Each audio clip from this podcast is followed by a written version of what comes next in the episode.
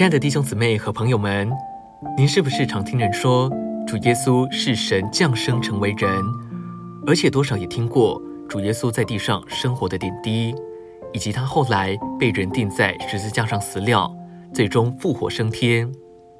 若您所认识的主耶稣直到这里，那您对他的认识及享受就很有限。今天的李长寿文集分享时光，要和大家分享基督是灵。这里讲到。主耶稣在复活里成了赐生命的灵。哥林多后书三章十七节说：“主就是那灵。”今天主若不是灵，他就无法与我们有关系。他要进到我们里面，他就必须是灵。灵这个字也可以翻译为气，灵就好像空中的气，但这不是说主是灵，他就没有人味。他是灵，他还是神，他也是人。仍然有人味。今天这位神人耶稣基督乃是灵，这真是奥秘。地上的宗教没有一个像基督教，基督教真正的力量完全在于里面的生命，所以能普及全世界。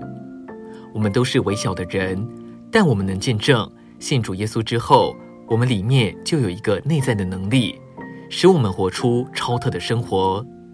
这是基督教内在的能力。也是基督徒生命的故事。以种植为例，你把石头种在地里，一点反应也没有；但你若把一粒种子种在地里，不久就长出嫩芽。地上的土也许厚而坚硬，但种子仍然能够发芽生长，因为它里面有一个内在的生命力量。这内在的生命力量一发动，就能突破硬土的限制。